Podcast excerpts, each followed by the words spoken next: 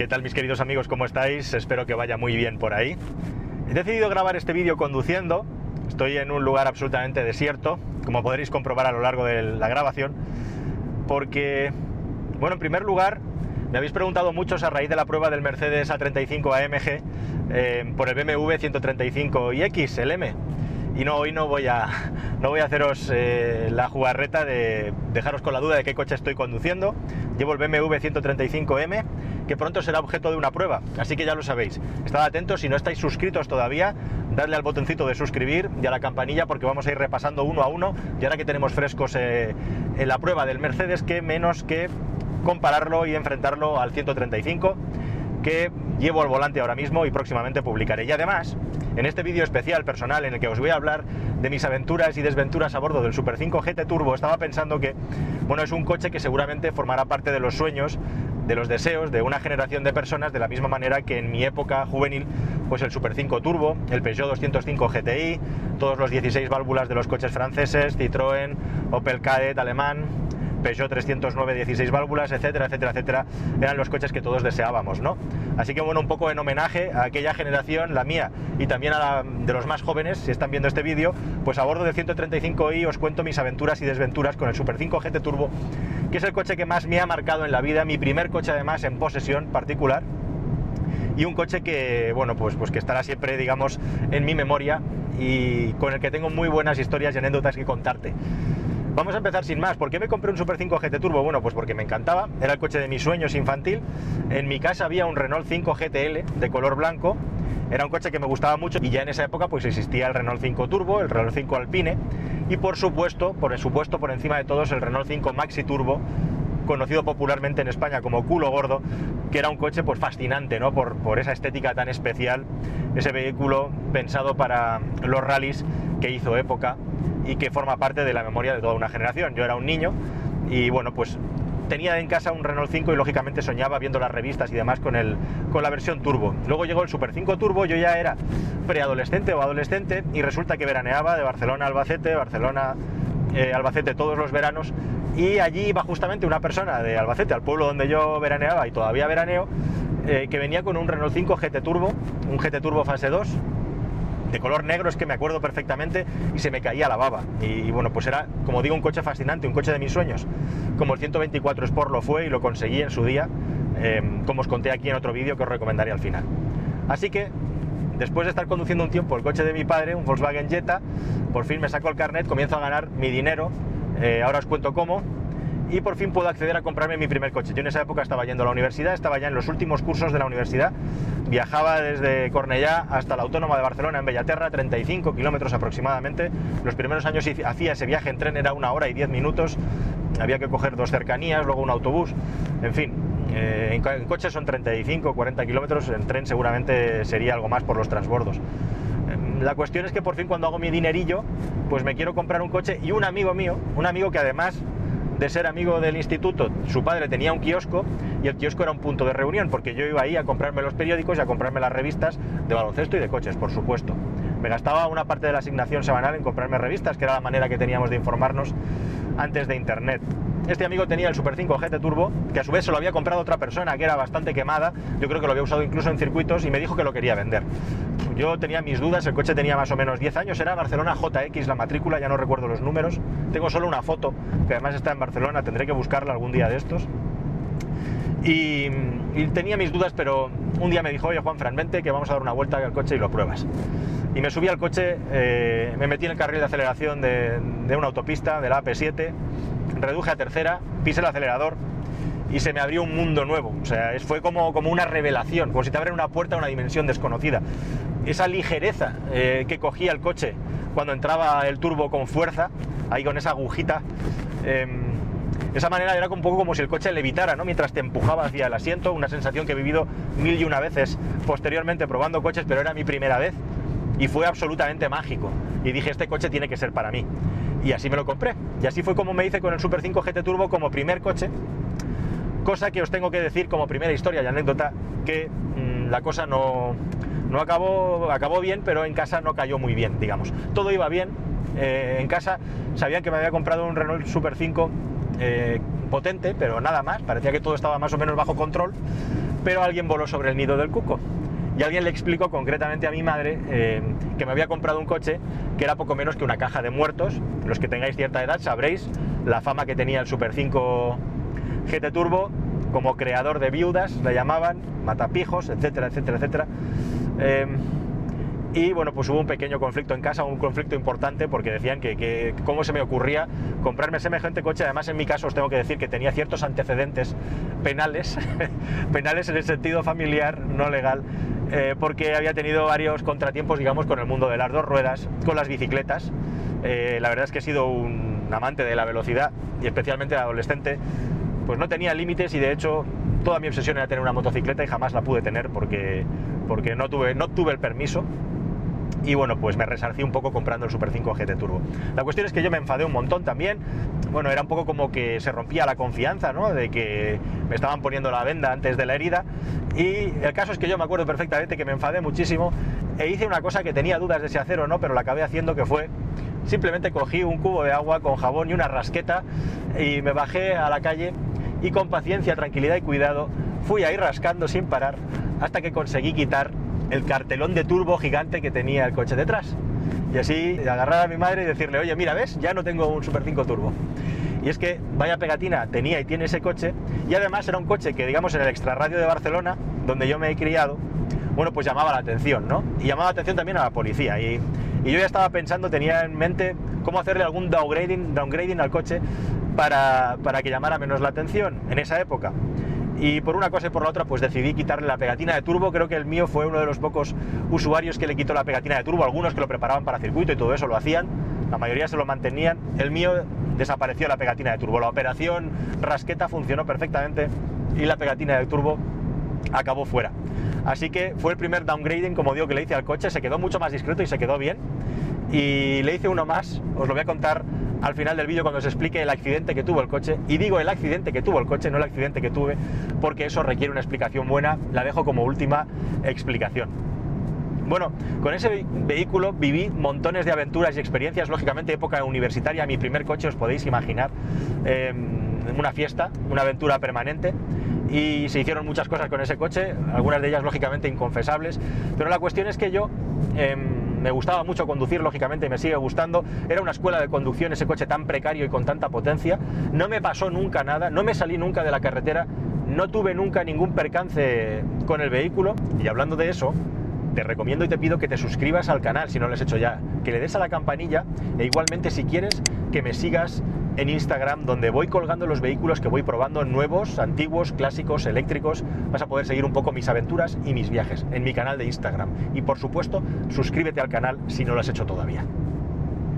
Y lo que hacía en algunas ocasiones es que por las noches, especialmente en la época de invierno, supongo que sería por las horas, pero ya anoche, eh, a veces tarde, me iba a una carretera de montaña que hay en los alrededores de Barcelona, no, no es la Rabasada, eh, pero bueno, Barcelona eh, los que no lo conozcáis, es una ciudad que tiene mar por un lado y está cortada por la montaña por la montaña por el otro lado. Está embutida entre el mar y la montaña. Y hay una pequeña cordillera montañosa que une varias poblaciones, varias localidades y hay varias carreteras. Bueno, pues en una de ellas yo me iba a conducir el Super 5 GT Turbo a hacer manos, entre comillas, como se diría hoy, era en otros tiempos, a conducirlo rápido, a conducirlo bien. Yo calculaba y medía y no me estoy justificando que por la noche era más seguro que hacerlo durante el día. Lógicamente no iba ocupando toda la carretera ni, ni iba, pues eso, eh, de manera desenfrenada pero me parecía más seguro hacerlo por la noche porque eh, con las luces del tráfico podía ver si venía alguien o no, era una carretera que me conocía de memoria y mm, lo hacía por la noche y además pues era como era más emocionante. Como digo, no me estoy justificando ni digo que se tenga que hacer eso. Os cuento lo que yo hacía en esa época.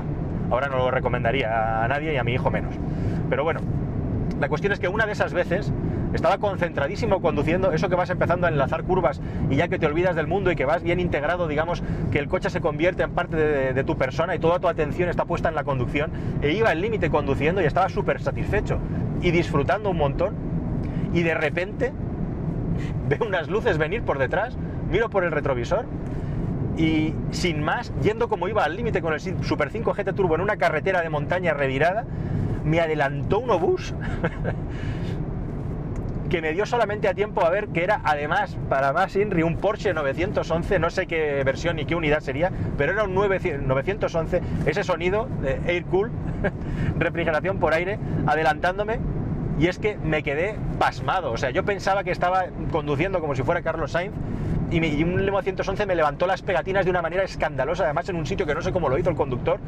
Lógicamente intenté seguirlo y no pude, pero me quedé anonadado, boquiabierto. Es como si se me hubiera aparecido un ovni un fantasma y todavía me acuerdo de ese lance de conducción. Jamás sabré eh, quién iba al volante de ese coche, ni, cómo podía conducir tan rápido, ni exactamente qué versión del 911 era, pero fue impresionante y se me ha quedado grabado. Tal y como lo tengo en la cabeza os lo cuento. Es muy bonito e interesante hacer este ejercicio de memoria porque de repente me pongo a pensar en el Super 5 Turbo y comienzan a salir del baúl de la cabeza montones de, historias y de anécdotas que he vivido y que estaban metidas ahí en un cajón a oscuras con la llave echada eh, y, salen afuera ¿no? de la cabeza y es muy bonito. Así que esa es una de las anécdotas, digamos, de conducción del Super 5 GT Turbo, pero, pero hay mucho más. Em, hay mucho más porque en esa época también, como te digo, es un coche que tenía muchas vivencias y muchas historias alrededor y una de ellas es que yo en esa época, además de estudiar, estaba trabajando en un equipo de baloncesto. Eh, por ahí hay un vídeo del cascarón de nuez de otro, de otro canal donde os explico un poco de eso. Y trabajaba como jefe de prensa y además como delegado del equipo y viajaba por toda España. No me aburría, desde luego. Y una de las tareas que tenía, una de las misiones era... Em, trabajar con los americanos. Yo, yo llevaba un poco la relación con los americanos, qué necesitaban, qué cosas necesitaban, en definitiva, bueno, pues que estuvieran cómodos.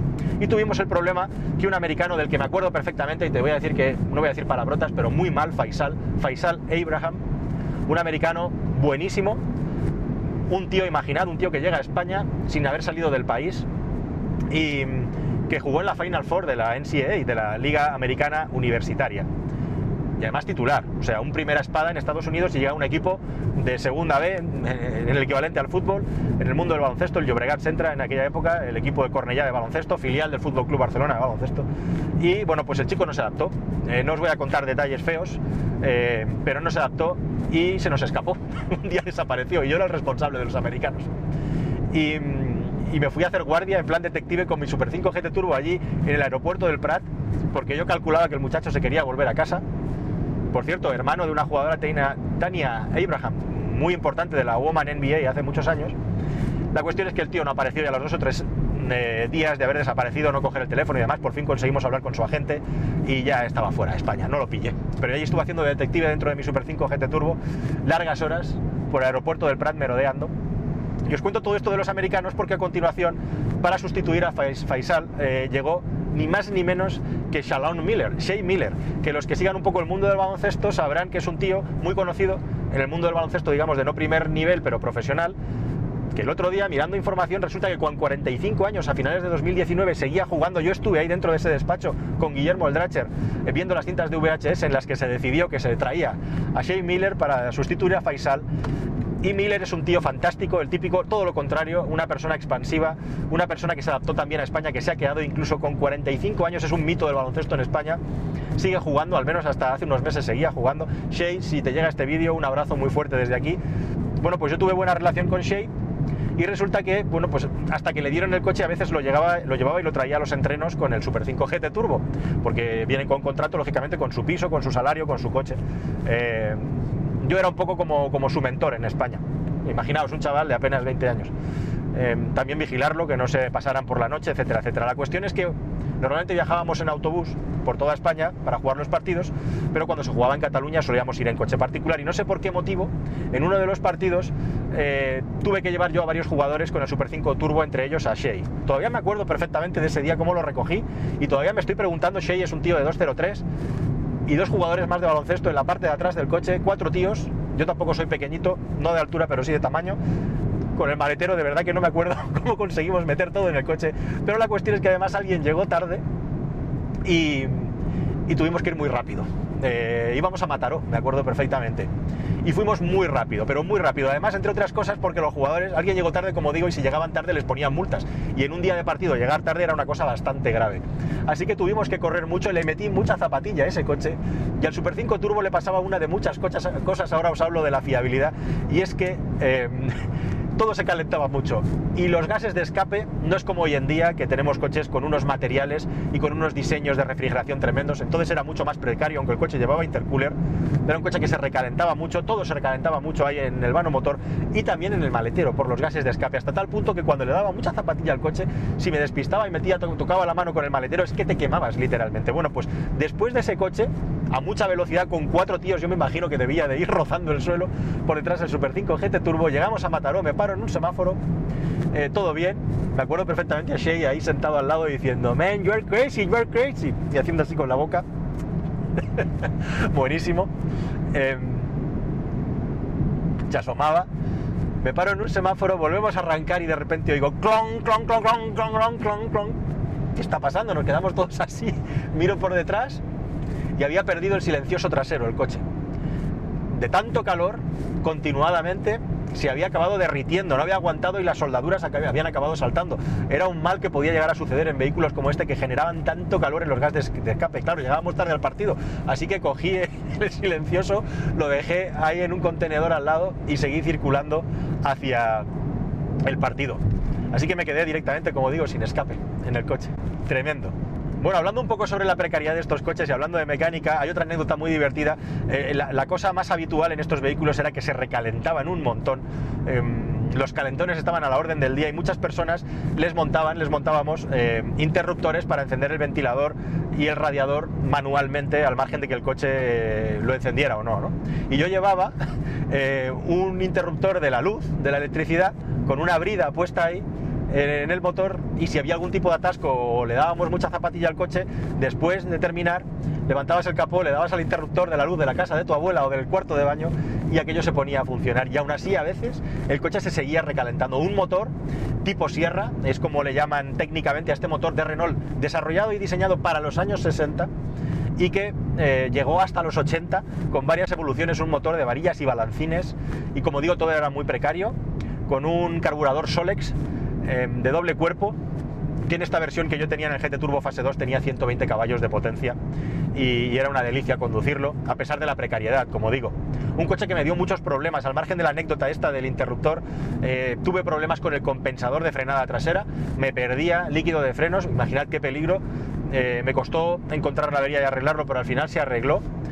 Em, el otro problema típico de estos coches era el motor de arranque, que era como una especie de bocina, hacía como una especie de mech, como una especie de alarma, arrancabas el coche y a continuación un ah cada vez que lo arrancabas.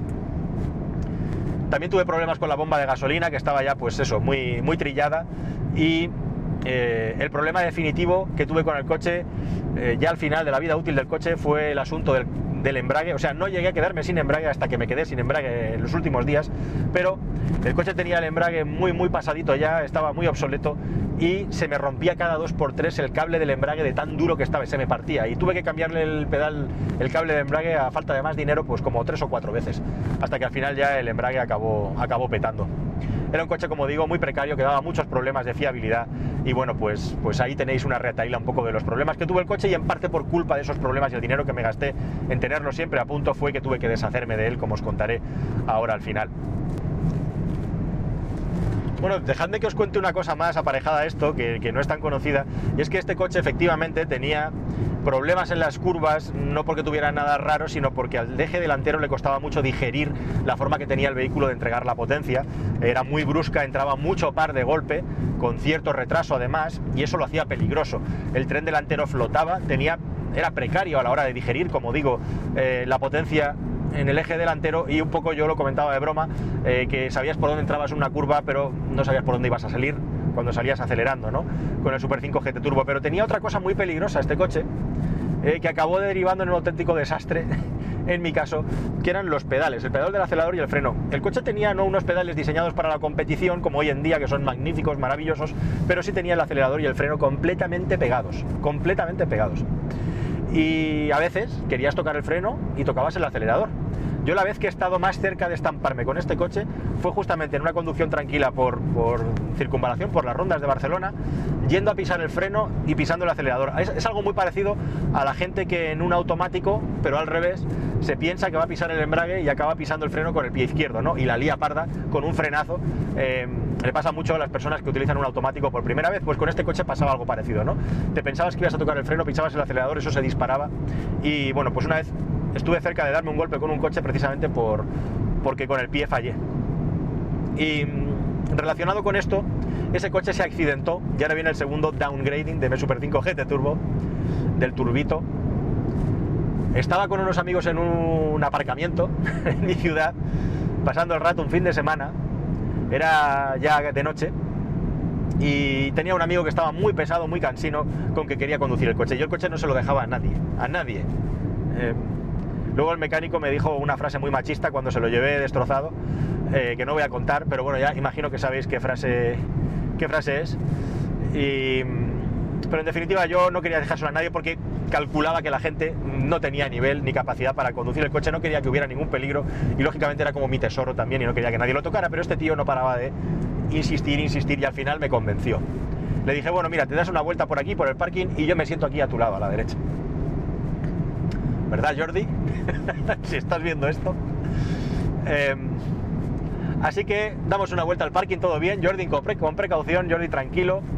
Y ya en la segunda vuelta, lo, lo, que siempre, ahora que ya tengo la cosa más o menos controlada, todo esto Jordi tenía muy poco tiempo de carrera de conducir, muy poca experiencia, acelera un poco más y ya vamos a llegar a donde estaban el resto de amigos sentados en un banco, en un banco de hormigón, de piedra, y mi amigo Jordi hace la gracia de que va a hacer un acelerón final para acercarse a donde están los amigos y efectivamente lo hace y cuando va a frenar, ¿qué hace? Pisar el acelerador. y pasa lo que le pasa a mucha gente cuando tiene un problema o una emergencia en el coche y no es capaz de resolverla. Como dicen Pichardo y Moltó, se atropolla. Te atropollas y es hacerte la picha un lío y atropellarte al mismo tiempo. Y entonces ya pierde los nervios, pierde el control y ¿qué hace? Acelera todavía más. Mientras yo le gritaba, frena, frena, frena, frena. El coche saltó un bordillo sin frenar. Mis amigos despavoridos se dispersaron a toda velocidad y en ese momento justamente pasaba un ser humano por ahí andando, un ser humano con dificultades, porque tenía adicción a la heroína, era evidente por su vestimenta y por su forma de andar, y no se lo llevó por delante de milagro. Eh, y a continuación lo que pasó es que se estampó contra el banco de hormigón completamente, el capó arrugado, el morro arrugado, una nube de vapor de agua del radiador hacia el cielo, y mi amigo llevándose las manos a la cabeza. me río ahora, pero evidentemente en ese momento no me, hecho, no me hizo ninguna gracia. El motor todavía estaba arrancado, así que lo que hice fue corriendo, salir, sacar el coche de allí, circular. Estábamos hablando de una calle que era un culo de saco, que acababa en un aparcamiento de, de la Renfe, polígono industrial, no había tráfico. Lo dejé aparcado allí en una calle, totalmente arrugado, y salimos de allí por patas. y nadie cobró daño, afortunadamente, gracias a Dios, pero de milagro, madre mía. Bueno, la cuestión es que dentro de todo lo malo de esta mala fortuna y de que el coche se llevó una torta buena, hubo que cambiarle todo, la cuna delantera, radiador, el paragolpes por supuesto destrozado. Una cosa que tenía también este coche es que el paragolpes delantero era extremadamente bajo y rozaba en todos los bordillos y el mío ya lo compré con varios rozones y, y tenía una parte que colgaba ligeramente. Lo único bueno de todo esto es que mi amigo Jordi era el único de los amigos que trabajaba ya y tenía su propio sueldo y me pagó la reparación del coche qué menos, ¿no? Jordi, ya que la metió, metió la pata, se portó bien. Y, me pagó la reparación del coche, efectivamente que le salió bastante cara, tengo que decir, yo creo que le costó lo mismo que me costó a mí comprar el coche. Y el siguiente downgrading, la rebaja, digamos, que le hice al coche, técnica cuál fue? Bueno, pues que decidí en lugar de ponerle el paragolpes del Super 5 GT Turbo, que además era caro también por hacerle un pequeño favor a, mi amigo, le puse el paragolpes del Super 5 GTX, que también llevaba integradas las luces antiniebla, con lo cual le quité como un trozo así de paragolpes, con lo cual te, evitabas igualmente muchos problemas de eh, roces en los bordillos. Así que al final mi Super 5 GT Turbo quedó muy bien y era un Super 5 GT Turbo que llevaba el paragolpes delantero nuevo de un Super 5 GTX y por detrás no llevaba la pegatina de turbo. Así que seguía haciendo que el coche eh, fuera más modesto, lo cual me recuerda, por cierto, que mi amigo Miguelito y ex socio del que os he hablado aquí, en el vídeo de la historia de los Deltonas, que tampoco tiene desperdicio esa historia. Si te quedas hasta el final te lo recomiendo.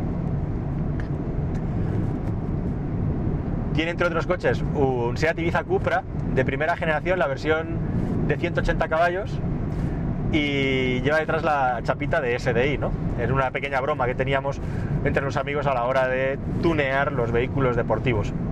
Así que así se quedó el Super 5 GT Turbo.